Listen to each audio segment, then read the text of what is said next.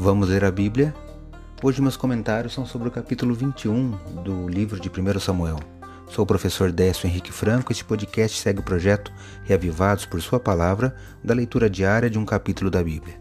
Aqui Davi começa sua fuga de Saul e se encontra com o sacerdote Aimeleque e depois com Aquis, rei, de Gate. Com ambos, Davi mentiu. Destaco que está no verso 2 do capítulo 21 de 1 Samuel, que leio na Bíblia na versão Nova Almeida atualizada. Acompanhe. Davi respondeu ao sacerdote Aimeleque: O rei me deu uma ordem e me disse que ninguém deveria saber porque ele me enviou e qual é a tarefa de que ele me incumbiu. Quanto aos meus soldados, combinei que me encontrassem em tal e tal lugar. 1 Samuel capítulo 21, verso 2.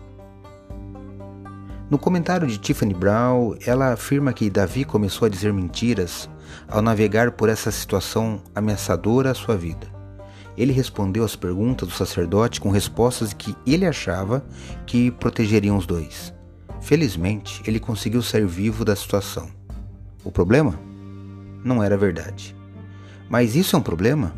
Quem já não enfrentou uma situação no qual pensou que a única saída seria mentir?